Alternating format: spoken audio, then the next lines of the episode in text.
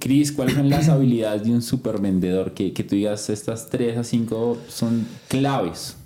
Si tuviera que, que decirlo y le agrego una cosa más es, número uno, saber modular y transmitir energía física y, profundizo rápido. Energía física, y esta es una frase de Zig Ziglar de hace 50 años que dice, oye, por cada venta que pierdes por exceso de energía, perdiste nueve por dar flojera. ¿no? Entonces, si tú llegas, eh, yo siempre me río con la voz de, telefonista mexicano que te marcan de Telcel o imagínate de Bancolombia, así de, buenas tardes jefe, bienvenido, el día de hoy le queremos hacer una promoción que no sé qué. no vas a vender nada. Entonces, se trata no de ser el payaso del salón, pero de sí transmitir una energía. Al final es un intercambio de energía y si tú no traes energía a la mesa, la gente te va a cerrar a ti con sus objeciones. Tus energías número uno. Número dos, saber escuchar bien a la gente. Saber escuchar no es nada más estar esperando responder, ¿no? Mucha gente cree que escuchar es me voy a sentar a esperar aquí a responder o me voy a... mi turno? Claro, como que ya mi guion y ya me toca hablar y lo que fuera.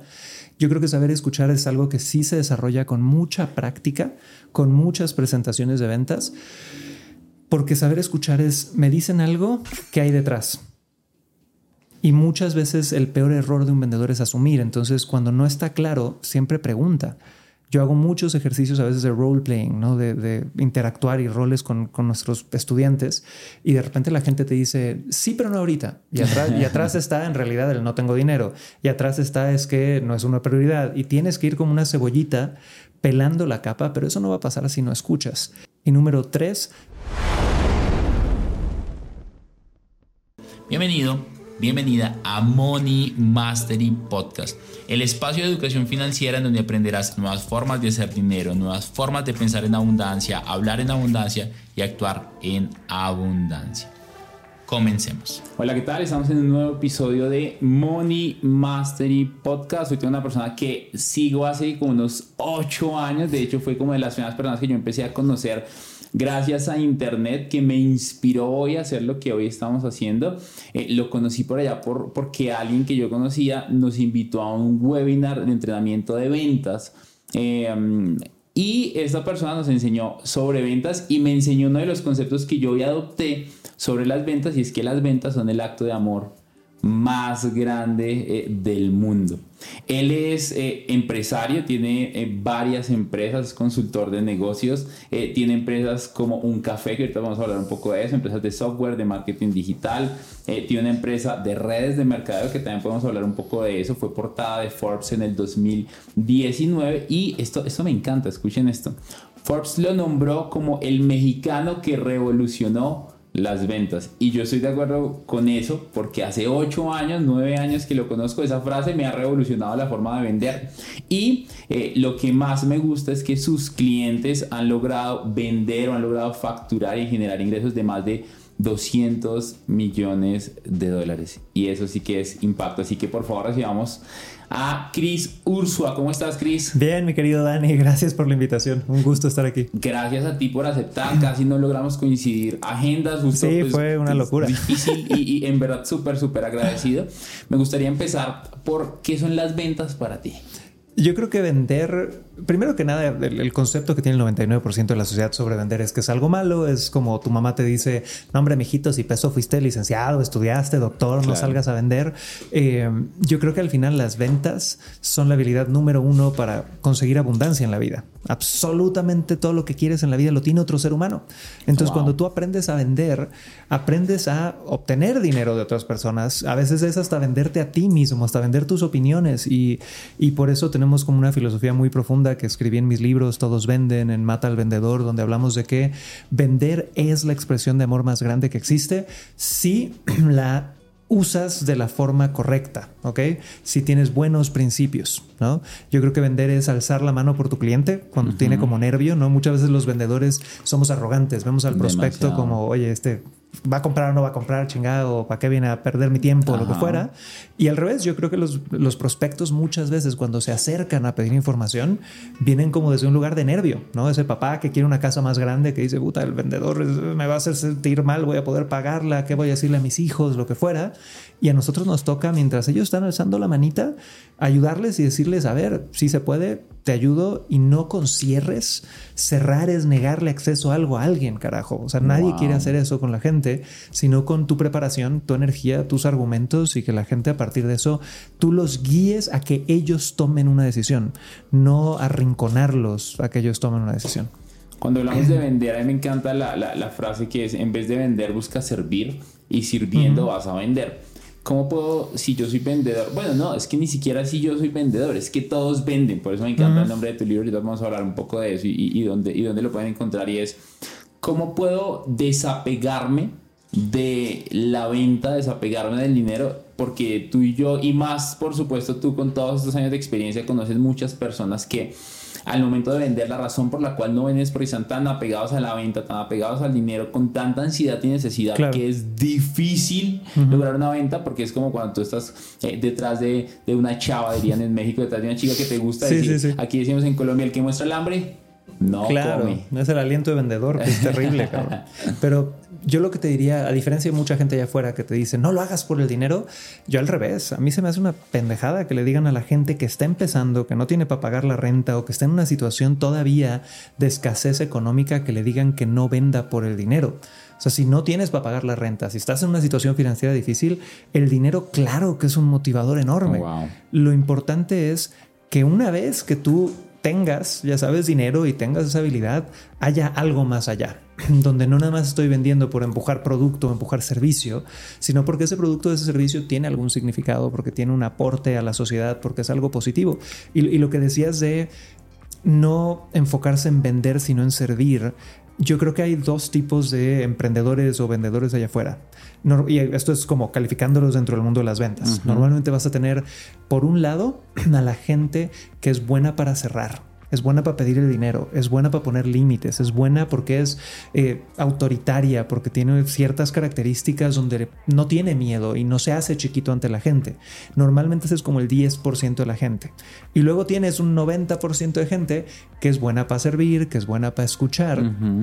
Y eso es muy interesante porque 10% bueno para cerrar, 90% bueno para servir. El problema de los que son buenos para cerrar es que de repente se les pasa de tostado el tema, presionan, si no tienen educación tienen retos, pero los que nada más son buenos para servir y para escuchar muchas veces se rinden. Entonces yo creo que sí es el servicio lo que te lleva a tener un impacto positivo, pero tienes que tener un servicio estratégico. Si yo me siento frente a un prospecto por dos horas y lo único que hago es darte contenido de valor y tips y servicio y servicio, pero no tengo cosas tan básicas como pedir el dinero, como saber manejar objeciones, como poder, no sé, simplemente hacer rapport, empatizar, escuchar de una forma profunda, ver cuál es la necesidad. Entonces, no es nada más servir, es servir con estrategia y entendiendo, o sea, yo puedo dar un montón de servicios sin perder de mira que el punto final es que tú compres para que yo te pueda seguir sirviendo. Y eso es lo que la gente a veces no entiende. Cuando hablamos de que hay vendedores que saben cerrar y hay otros vendedores que saben servir. Eh, me encanta el punto que hablas y es que al final el servir por sí solo no es suficiente para lograr monetizar eso. Y en efecto conozco muchas personas que son muy buenas sirviendo, son, son tan agradables que tú dices como, oye, quiero volver a ver esta persona. Pero ese es el típico que le dicen, para mí la ofensa más grande que te dicen vendiendo es cuando el prospecto te dice, Dani, eres el mejor vendedor que he tenido, pero ahorita no te voy a comprar. Entonces, Nada más coraje que eso. Wow, no, y en, efecto creo que me pasó, creo que me pasó muchas veces. Y no sé si tú te has sentido identificado, Chris, cuando estás buscando vender y cerrar y el prospecto muchas veces lo único que quería era información o estaba investigando y quería comparar un montón de productos y pierdes. O bueno, tú sientes que perdiste el tiempo. ¿Cómo manejas eso? Mira, sí hay muchos emprendedores y vendedores que pierden tiempo, pero pierden tiempo por falta de preparación, por no ser previsorios. Te doy un ejemplo. O sea, número uno, yo nunca me subiría a una llamada de ventas o a una presentación de ventas si el prospecto no sabe ciertas cosas o si no han pasado ciertas cosas. Entonces, lo primero que tiene que pasar es que él llegue a mí. Eso es lo ideal. Si yo sigo vendiendo como si fuera 1985, persiguiendo gente de forma fría, ahí mi porcentaje de conversión baja. Entonces yo no, yo no desperdicio tiempo hablando con gente, número uno, si ellos no llegan a mí. Número dos, si ellos no saben que la intención de la llamada es que yo les venda. sea, no me voy a, nunca engañen al prospecto con ellos. Es, un cafecito entre amigos y te voy a vender multinivel o oye, son nada más te quiero contar del producto cuando en realidad quieres vender. La gente tiene que saber que le vas a vender. Eh, claro, tiene que ser claro. Claro, tienen que saber cuánto tiempo van a estar contigo. Porque si de repente tú vienes con la intención de, oye, esto dura 60 minutos y ellos piensan que es 15, ¿para qué estoy ahí? Mm, Entonces, que ellos lleguen a mí, que sepan que les voy a vender, que aparte de eso sepan el largo, la duración de la presentación y por último que sepan el precio o un rango de precios. Y aquí les va un hack para todos los que nos escuchan. Siempre que hagan esta preparación o precalificación de los prospectos, y les digan el rango de precios. Ahorita les digo como un pequeño guion que les puede servir para precalificar a la gente. Aumentenle un 25-30%. Entonces, si tu precio más barato de cualquier cosa que vendas, productos, servicios, carros, lo que sea, lo más barato cuesta mil, tú di que tienes cosas desde 1300 hasta 10000. ¿Por qué? Porque si dices mil, la gente a veces quiere regatear para abajo. Si dices 1300, ya hay un espacio de regateo que se hace interesante. ¿Y cómo hacemos esto? Hay Facebook Ads, Google Ads, lo que fuera, pero la gente antes de llenar un cuestionario para venir a hablar con nosotros, tiene que saber, o sea, esto es una llamada de venta, 60 minutos, te vamos a explicar esto, el rango de precios es de esto a esto. ¿Te parece bien? Sí, y si dice que sí, venga la llamada. Si dice que no, chicos, hay, hay billones de seres humanos en Facebook allá afuera, no te estés peleando por los prospectos más difíciles, busca los que estén más preparados. No te estés peleando por los prospectos más difíciles. Ahí vamos anotando hacks y frases porque esa frase que les dije, vender es el acto de amor más lindo del mundo, la he tenido tatuada desde que Chris la dijo y en verdad sí me ha cambiado la forma de ver las ventas y de salir a vender y a cobrar. Las cuatro que nos dijiste fueron eh, que el prospecto llegue a mí, la intención debe ser clara, debe saber que es una llamada de venta tiene, tiene, que tener claro cuánto va a durar eso y yo respetar eso, porque 15 minutos no, necesito una hora, no, pues quién se aguanta eso. Y debe tener un rango de precios claro el prospecto. Correcto. Y si agregaría algo en la parte de la intención, ok, la gente le puedes decir, te voy a presentar el producto. Esa no es tu intención. La intención es que te den una decisión al final de la mm, presentación. Uno de los miedos que, en muchos de nuestros programas eh, y nuestras mentorías resolvemos es esa, que de repente la gente cree. En B2B y en algunas industrias no te van a decir el sí en 90 minutos, pero hemos ayudado a gente de seguros, de inmobiliaria, de un montón de industrias a que en una presentación se extienda una oferta. Muchas veces el emprendedor o el vendedor es el que por sus propios miedos y creencias prolonga el largo de la venta cuatro semanas cuando igual y debió de haber durado siete días. Porque tú crees que la gente necesita siete años para pensar algo cuando en realidad ya estaban listos y nada más empiezas tú a meter peros y peros y peros. Hablaste de que nos querías compartir un pequeño guion de cómo precalificar Sí, lo, dije un poquito al final, pero lo repito. Nosotros cuando cualquier prospecto que llega hacia nosotros, sea de Facebook Ads, de Google, de YouTube, de un webinar, de un lanzamiento, de un funnel, de lo que sea que estemos haciendo, antes de llenar un cuestionario, a nivel guion, y esto es un guion de texto que puedes usar por WhatsApp, que puedes usar en el mismo cuestionario que están llenando para que lo acepten, que puedes usar por mensajería, nada más poner un texto que diga, hola Juan, al llenar este cuestionario eres consciente que lo que estás solicitando es una sesión de 90 minutos donde se te va a ofrecer el producto, se te pedirá una decisión al final y tenemos ofertas que van desde este rango de precio hasta este rango de precio. ¿Estás de acuerdo, sí o no? Y lo que pasa es que eso ahuyenta a muchísima gente y eso es lo que quieres. De verdad, si no quieres desperdiciar tiempo, hay tanta gente allá afuera que si tienes un buen producto, un buen servicio, está claro ahí si estás vendiendo máquinas de escribir en esta época, pues está cabrón, ¿no? O sea, tienes que tener un buen producto, un buen servicio, pero eh, hay mucha gente allá afuera, entonces es nada más poder elegir que tu tiempo esté súper alineado a los prospectos que están más listos. Cris, ¿cuáles son las habilidades de un super vendedor? Que, que tú digas estas tres a cinco son claves. Yo te diría, y ahí, o sea, es, de repente es como difícil ponerlo en 3 a 5 porque es una carrera y es algo que tienes que hacer por años, ¿no? Eh, yo de hecho desde hace 2, 3 años he dejado el nicho de las ventas en nuestra academia y lo enseña Carolina Solórzano, que nada más para que te des una idea es nuestra autora en Mass Academy, tiene 30 años de experiencia en ventas. En esos 30 años, de lunes a sábado, tomaba 4 a 6 presentaciones de ventas de 60, 90 minutos cada una. Imagínate, o sea, lo que se aprende en 30 años de hacer eso. Em, pero si me preguntas a mí, yo creo que para mí es saber escuchar y saber qué responder a lo que te dicen. Porque nos, vender no se trata de guiones, vender no se trata de cierres, ¿ok? Si tuviera que, que decirlo y le agrego una cosa más es, número uno, saber modular y transmitir energía física.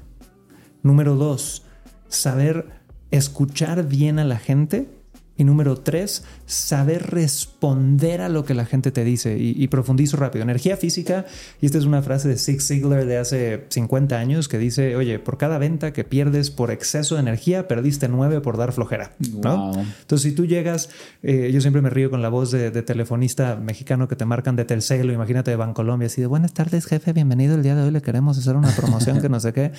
no vas a vender nada. Entonces, se trata no de ser el payaso del salón, pero de sí transmitir una energía. Al final es un intercambio de energía y si tú no traes energía a la mesa, la gente te va a cerrar a ti con sus objeciones. Tus energías es lo número uno. Saber escuchar no es nada más estar esperando responder, ¿no? Mucha gente cree que escuchar es me voy a sentar a esperar aquí a responder o me voy a... mi turno? Claro, como que ya mi guion y ya me toca hablar y lo que fuera. Yo creo que saber escuchar es algo que sí se desarrolla con mucha práctica, con muchas presentaciones de ventas porque saber escuchar es, me dicen algo, ¿qué hay detrás? Y muchas veces el peor error de un vendedor es asumir. Entonces, cuando no está claro, siempre pregunta. Yo hago muchos ejercicios a veces de role playing, ¿no? de, interactuar y roles con, nuestros estudiantes. Y de repente la gente te dice, sí, pero no ahorita. Y atrás, y atrás está en realidad el no tengo dinero.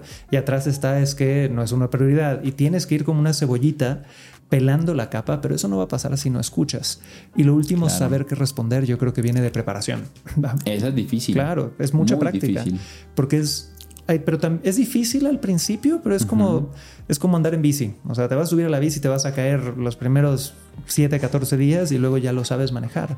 Eh, las objeciones, todas, todas se repiten. O sea, cualquier vendedor que esté viendo esta entrevista sabe que si llevas 10 años en una industria, no te han dado una objeción nueva hace 8. Porque las objeciones hay dos tipos, objeciones de la naturaleza del ser humano y objeciones de la naturaleza del producto.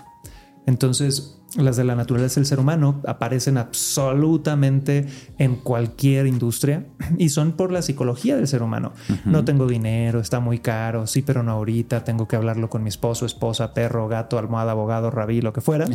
y las de la naturaleza del producto son las que vienen directo de ese producto de ese nicho. Entonces, si yo comprara micrófonos, es, oye, ¿lo tienes en USB o en la entrada del otro tipo? Si compro autos, ¿lo tienes en rojo? ¿Cuándo es el tiempo de entrega? Y, la, y son, la verdad es que es tan noble este tema, se repite tanto las objeciones, que solamente a la hora de, o sea, de, de, después de un año, dos años, ya tienes que tenerlas todas. Hiciste tu tarea bien y anotarlas y tener un librito negro de objeciones es básico.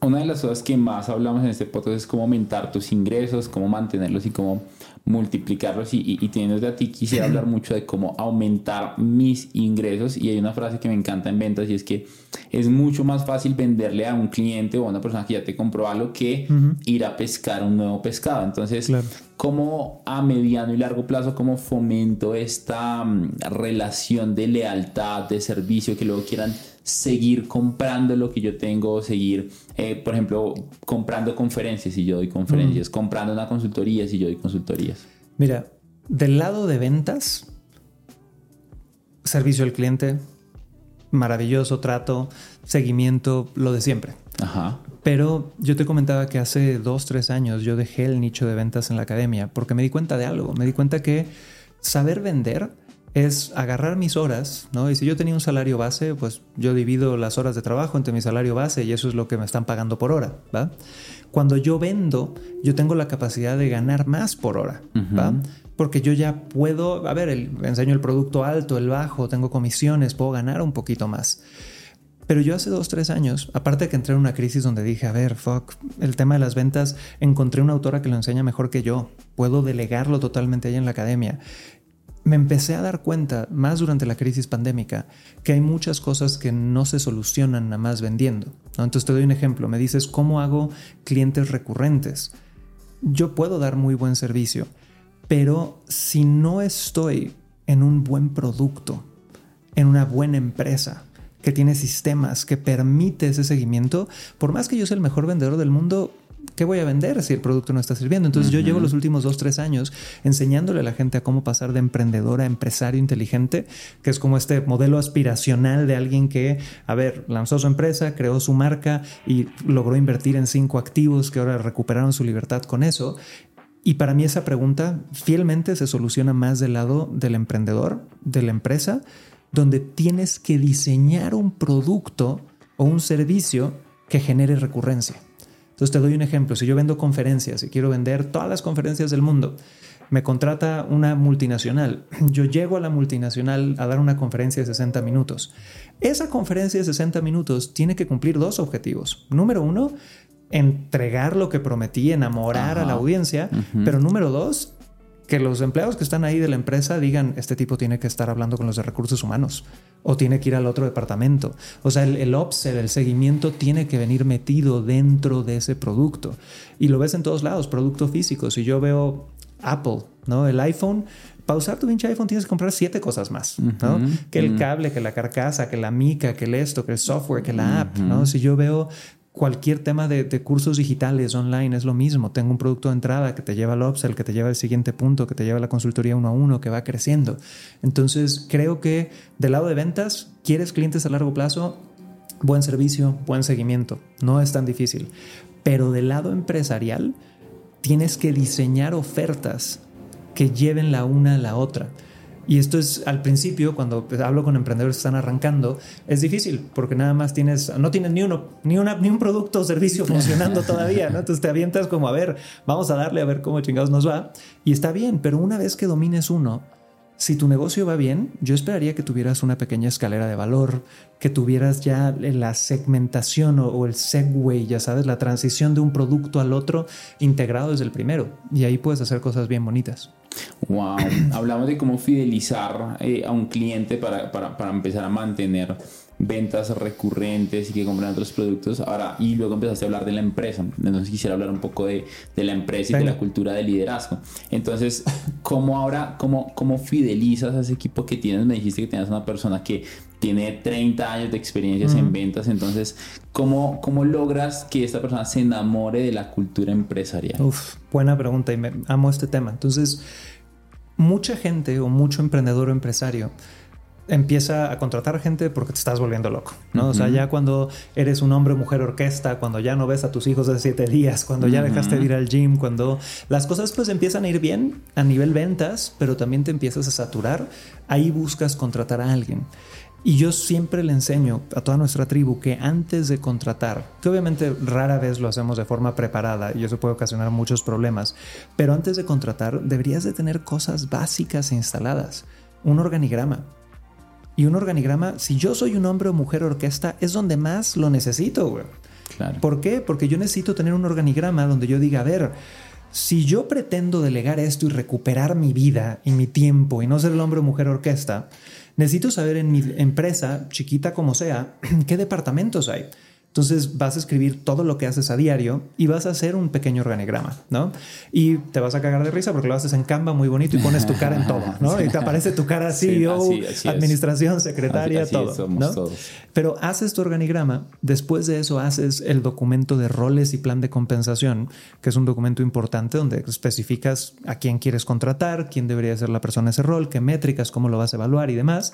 Y por último, tienes que hacer un documento de cultura un documento que cuando estés reclutando gente puedas enviarles este documento que normalmente es un PDF de 6 a 8 páginas donde explicas misión, valores de una forma no aburrida, no corporativa, sino de una forma que a ver, si yo vendo cupcakes, joyería o consultoría de 100 millones de dólares anuales, la gente que lea eso diga, no mames, yo necesito trabajar aquí. Y que ese documento de cultura sea la base para tus entrenamientos recurrentes con tu gente. Entonces, nosotros tenemos una mentoría que se llama Empresario Inteligente, donde enseñamos a la gente a crear todos estos sistemas. Y esos tres pasos, el organigrama, el documento de roles y este documento de cultura, son tres cosas que yo lo llamaría como la base de la pirámide. Si tú tienes eso bien hecho y contratas, a ver, los roles que necesito llenar del organigrama, contrato aparte de eso gente con este perfil ya claro, porque mucha gente contrata así de nombre, Juanito, eres el primo del tío, vente acá a chambear conmigo un rato y vemos cómo le hacemos, ¿no? Eh, y aparte de eso, tienes este documento de cultura donde explicas los valores, la misión, donde le dices, este es el tipo de futuro que queremos crear en la empresa. Con eso tienes una base. Y ya después de eso, si quieres retener al talento, págales bien, dales proyectos de crecimiento a los buenos, ¿ok? Cuando vayan bien, págales bien y ponles proyectos donde puedan crecer, ¿no? Donde puedan ganar más. Una empresa es una plataforma de crecimiento a nivel espiritual, monetario, financiero, todo para alguien y tienes que cuidar a tu gente. Si tu gente lleva cinco años sin crecer, pues algo está mal dentro del liderazgo, ¿no? Entonces yo creo que va por ahí. Y bueno, el último sería el ritmo. O sea, todas las empresas tienen un ritmo. El ritmo se mide con las juntas que estás teniendo a diario, con las interacciones uno a uno que estás teniendo a diario, con los trainings mensuales que le estás dando a tu gente. Entonces hay que tratar a la empresa como lo que es, que es un organismo vivo, que necesita como papapacho y que necesita presencia y que necesita liderazgo, e impregnar tu, tu liderazgo en esa cultura. Algo supremamente importante, yo creo demasiado en la, en la visión. Alguien en ventas una vez me enseñó, hay tres tipos de de niveles en ventas. El primero es aprender a vender un producto un servicio, que es como lo más sencillo. Luego venderte a ti mismo como persona y empieza a ser un poquito más difícil que solo vender un producto un servicio porque tú eres cambiante. Y el tercer nivel que me decía esta persona ya es vender una visión, vender un movimiento. ¿Cómo vende un movimiento, Chris? una visión. Interesante. Yo, mira, con esa frase no sé si estoy tan de acuerdo, porque yo creo que los buenos vendedores, los que han desarrollado la capacidad de vender, no, no es una capacidad de nada más sé vender una cosa. Wow. Todos los buenos vendedores que conozco son gente que hoy pueden vender tiempo compartido, mañana pueden vender seguros, mañana pueden vender bienes raíces, porque entienden que ventas es un tema de psicología humana, ¿no? No un tema del producto. Si yo entiendo cómo funciona la psicología humana, voy a vender más que si nada más sé recitar un panfleto de un producto. Y eso no lo entiende la gente cuando empieza, pero todos los vendedores que llevan ya 5, 10, 15 años saben de qué se trata. Eh, ahora, ¿cómo vendes un movimiento? Chuta, buena pregunta. Yo lo que te diría es, yo empezaría por definir qué carajos es un movimiento. Porque si volteas a ver a muchas empresas hoy por hoy, muchas pymes, muchos startups, todos se ponen la banderita de somos un movimiento. Y la neta, ¿cuántos? O sea, algunos no se mueven ni a media cuadra. ¿no? Entonces, yo creo que un movimiento tiene que ser una búsqueda de un cambio en algo. ¿Ok? Tiene que ser una búsqueda de una transformación en algo. Te doy un ejemplo de gente que creo a nivel muy comercial que, ha logrado vender movimientos, porque podemos hablar de Jesucristo, podemos hablar de Gandhi, podemos hablar de un montón de gente que ha vendido movimientos, pero vamos a aterrizarlo a productos, ¿no? a gente comercial. De las pocas personas que he visto que lo han hecho bien es Russell Brunson, el, fundador de ClickFunnels, de este software que mucha gente utiliza, que by the way yo no lo recomiendo, se me hace carísimo, no justifica para nada. Nosotros hemos facturado millones de dólares en Internet, nunca hemos usado ClickFunnels, pero adoro a Russell. Eh, y él empezó hace 10 años, donde es, él no inventó esto, pero agarró el concepto de los funnels, sistemas automatizados en Internet de generación de citas o ventas, y creó un nombre a su tribu que son los funnel hackers, los hackeadores de funnels, que suena, hoy suena hasta ya medio, medio pasado de lanza, pero ese es el nombre de la tribu, ¿no? Y por 10 años ha venido con esta narrativa donde le dice a su tribu es que nosotros estamos teniendo un cambio en la sociedad, estamos enseñándole a la gente a tener más, a tener libertad financiera, a hacerlo de forma automática, a que puedan utilizar el internet para recuperar tiempo, mejor, a transformar su Claro, para mí él, ha sido buen ejemplo y creo que las claves que yo he visto en él es mucha persistencia. Son 10 años, que mínimo desde que acuñó eso y lo he estado empujando todos los años, la misma narrativa con diferentes ángulos, misma narrativa con diferentes ángulos. Eh, pero si tú me preguntas a mí, yo creo que el tema de hacer que tu empresa venda un movimiento, a veces es, si lo haces mal, es hasta barato. ¿Sí me explico? Creo que hoy por hoy en, la industria, tú volteas a, a, ver a la gente que se para, ya sabes, esto es un movimiento y está, es muy cliché, es como cuando veo empresas que dicen, mm. nuestra visión es cambiar la vida de 3 millones de empresarios para no sé qué, que es un copy-paste de alguna otra visión que sacaron de algún lado. No quiere decir que sea malo, pero creo que muchas veces la gente se preocupa por, por sonar grandiosa, por tener estas misiones increíbles y de repente creo que sería mucho más válido una empresa que diga, yo soy de Cancún, que digo, oye, nuestra misión es poder traer educación financiera o poder ayudar X problema en el código postal 77500, Y antes de irnos de una pinche misión a nivel global, neta, transformar algo a nivel local. Entonces, yo creo que el Internet nos ha dado muchos aires de grandeza a muchos emprendedores y se nos ha olvidado también el, impacto local y el impacto específico y el impacto. Yo viví dos años en Manhattan recientemente, nos salimos por el tema de los homeless que está ahorita de la chingada. Sí, está pesado. Pero eh, ahí tenía un gran amigo que por años había hecho marketing digital a todo el mundo y este año decidió nada más hacer marketing digital a su comunidad y conocer gente en su comunidad y conectar en su comunidad. Y creo que, que el movimiento sí es una búsqueda de un cambio, una transformación, pero no puede caer en lo cliché. Tiene que caer en algo. Puedes tener una visión padrísima, 20, 30 años y soñar en grande y demás, pero aterrízalo. Ponle pasitos poco a poco y ve cumpliendo esos pasos. Y lo bonito es que mientras más se materializan, ya no eres el tipo que lleva 10 años diciendo voy a cambiar el mundo, eres el tipo que dijo voy a cambiar este sector de Bogotá y luego voy a cambiar todo Colombia. Y luego voy a cambiar, no sé, Ecuador, Perú, lo que fuera. Y te vas expandiendo poco a poco y esa credibilidad aumenta, creo yo. Sí, hay un, viejo proverbio, creo que de la India, que hablaba de un tipo que quería cambiar el mundo, entonces fue a recorrer el mundo y, y, después de muchos años vuelve a su país y dice, no puede cambiar el mundo, va a empezar cambiando mi país trata de cambiar el país, no puede, luego de esto vuelve ya a su, a su, a su colonia, a su barrio eh, y se da cuenta que tampoco puede cambiar su barrio y luego vuelve a su casa. Y dice va a empezar por mi casa y se da cuenta que sus hijos ya habían crecido tanto que le habían perdido el respeto porque mm. se fue a viajar por el mundo tratando de cambiar el mundo y no lo había logrado hacer. Y se dio cuenta que tampoco pudo cambiar su casa. Después de muchos años, eh, uno de sus hijos, ya habiendo sanado muchos temas emocionales, le dice eh, que aprendiste todos estos años? Y él dice que estaba tratando de cambiar el mundo, pero no estaba tratando de cambiar yo.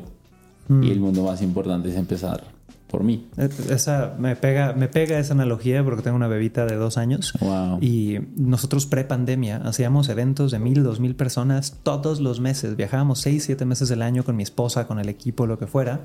Llega la pandemia, tenemos una crisis durísima a nivel pandemia con la empresa por mucha dependencia en eventos en vivo. Wow. Eh, me hago papá, me, voy a vivir a Nueva York, todo este show. Y ahorita estoy por primera vez regresando a eventos en vivo. Y, proyectar tu vida ya cuando tienes hijos, haciendo tantas cosas, viajando, eh, es interesante. Y tengo mentores que lo hacen, pero me, me, gusta esa analogía porque es nunca perder de vista que lo más importante es la familia. O sea, si yo voy a seguir viajando y haciendo estas cosas, voy a viajar con mi familia, voy a viajar con mis pilares de bienestar y, viendo que ellas estén bien. Y creo que ese es un súper mensaje. Ahorita para, para, quiero preguntarte un poco acerca, acerca de tu familia, quisiera hablar un poco más de, de, tu cultura y, de, y de tu empresa. Ahorita, si estás viviendo en Estados Unidos, estás viajando también un montón, ¿En dónde están tus operaciones? ¿Dónde está la mayoría del equipo? Legalmente estamos en, varios lados. Depende de la empresa. Algunas están en Estados Unidos, algunas en México, algunas en Chile. Eh, a nivel equipos, todos mis equipos son digitales. Es decir, desde la pandemia, y esto es impresionante porque de repente eh, creo que la pandemia nos trajo muchas lecciones, pero va a haber quienes las escuchen y quienes no. Entonces te doy un ejemplo. Nosotros teníamos una oficina, nos habíamos gastado un dineral en hacer la oficina seis meses antes de que llegara la pandemia. Teníamos un equipo enorme, habíamos hecho emocionadísimo, ¿no? felices, habíamos hecho todo este proceso de traernos gente de otros países a México para que pudieran estar centralizados. Y luego volteo y veo que Twitter en la pandemia operaba con seis personas en la oficina. Wow. Y digo, ¿qué pinche ego necesidad tengo de tener oficinas, de tener equipo local? Y de nuevo, hay nichos donde se va a necesitar tener un equipo local. Pero si tienes negocios digitales, si tienes la capacidad de tener equipos digitales, creo que eso trae libertad, trae beneficios económicos tanto para el empleado como para el empleador. Y aparte de eso, si tienes un buen liderazgo, tienes una cohesión muy, muy buena dentro de los equipos.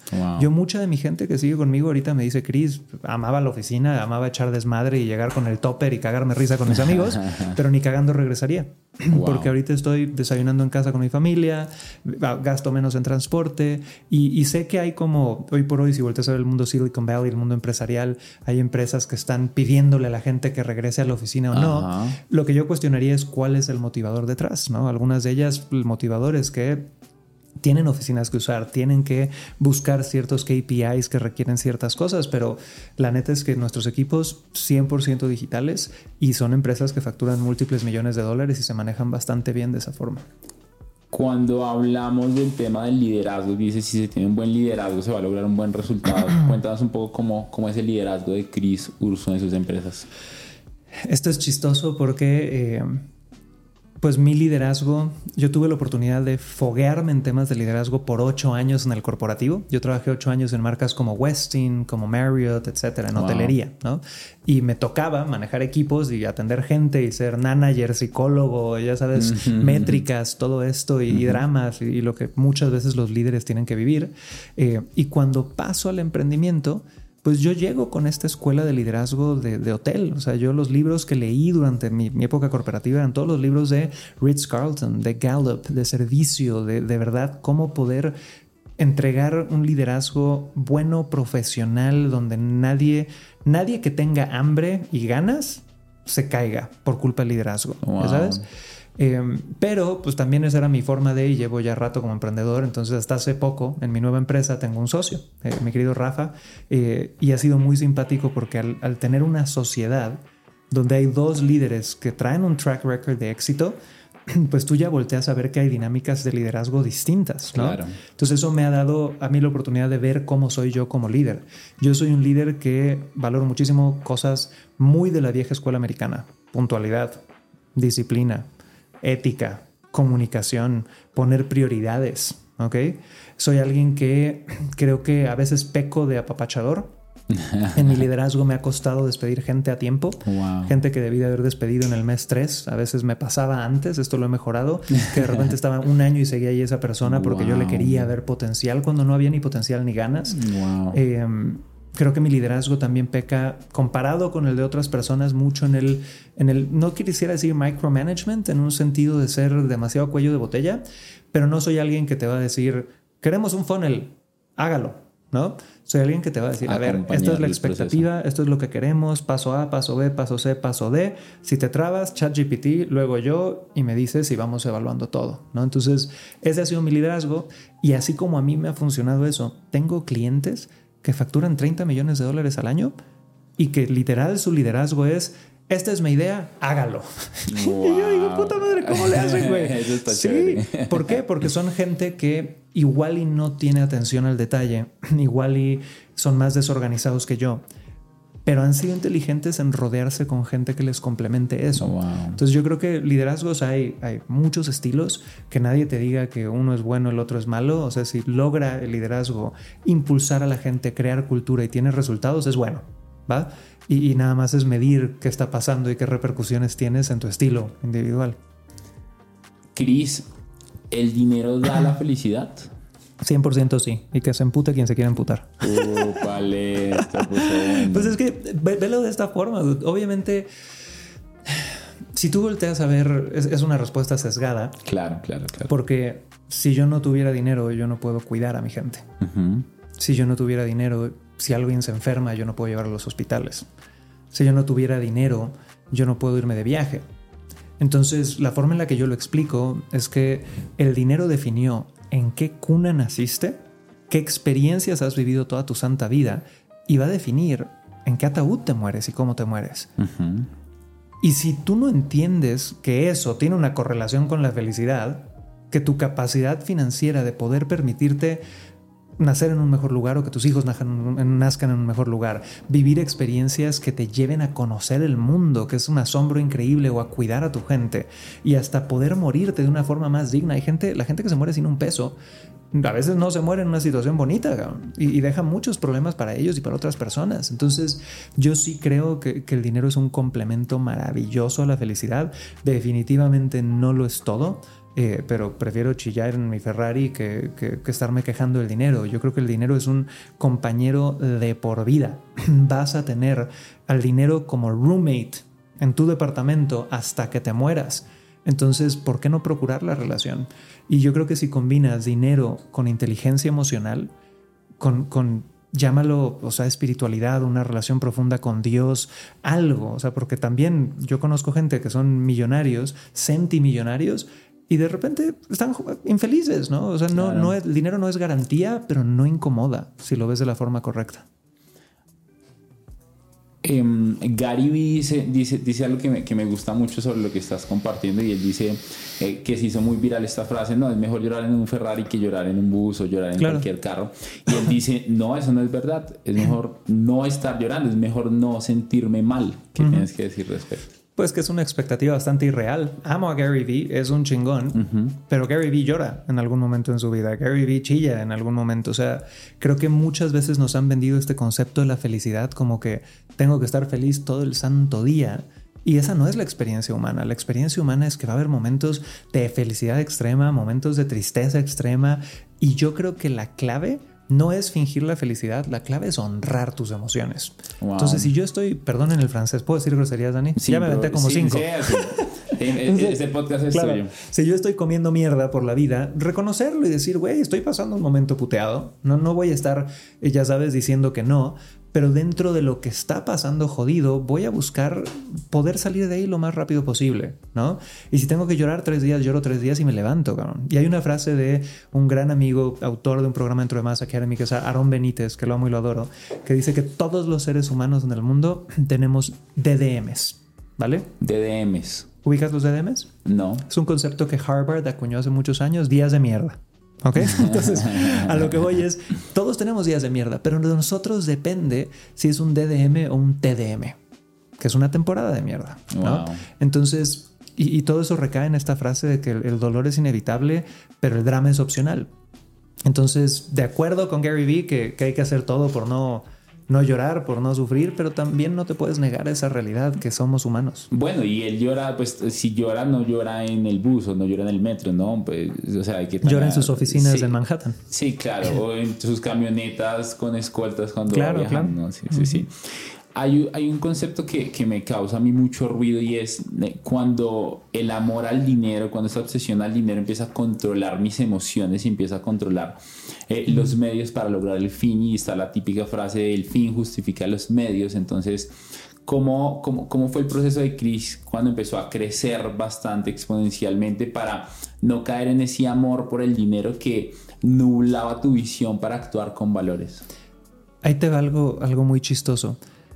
Nunca he oído a uno de mis amigos, clientes, eh, socios, millonarios hablar de el amor al dinero, la obsesión al dinero.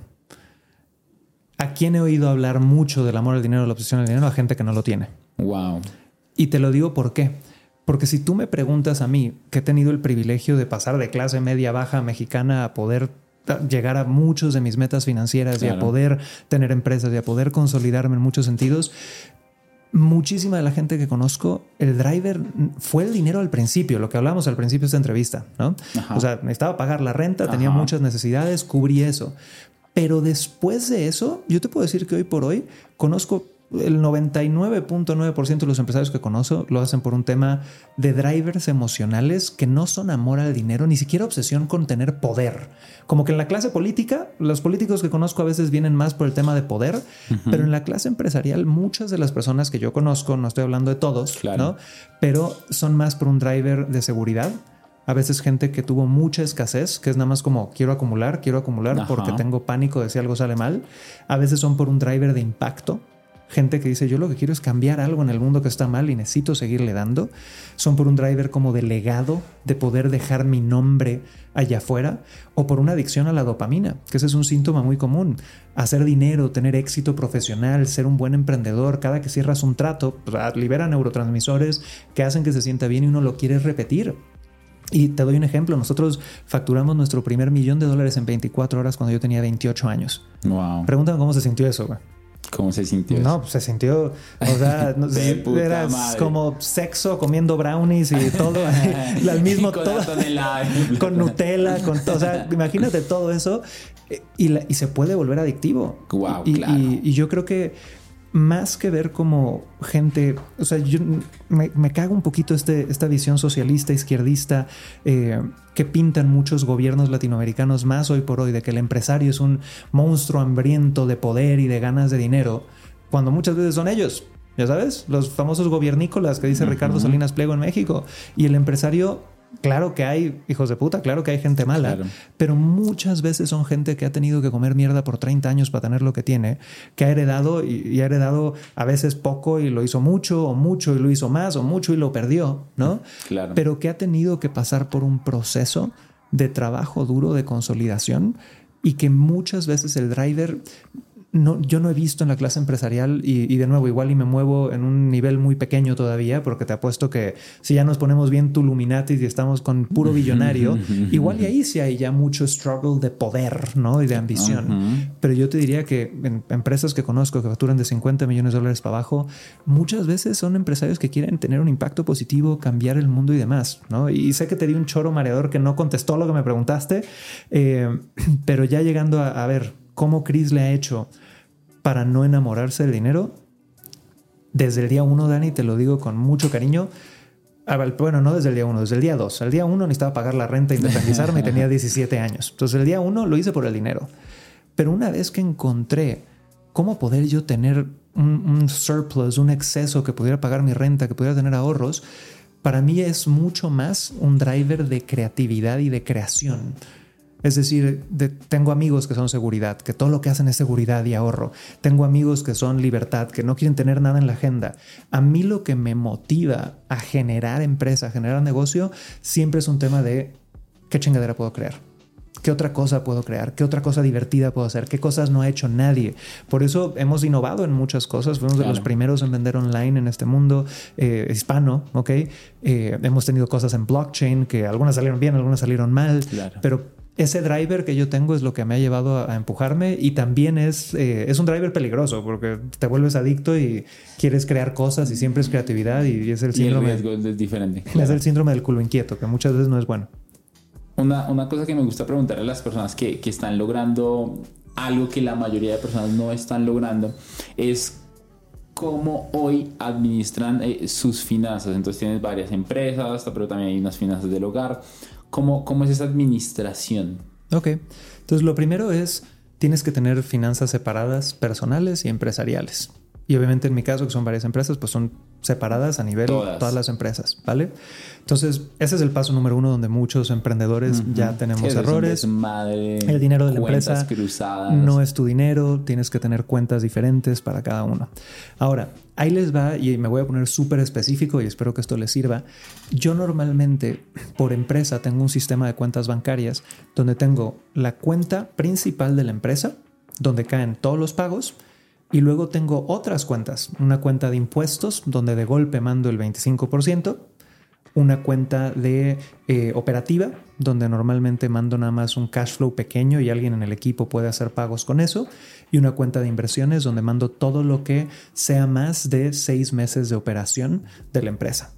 Entonces, ese sistema es bonito. Obviamente elijan cuentas y bancos donde no haya comisiones eh, idiotas y cositas así.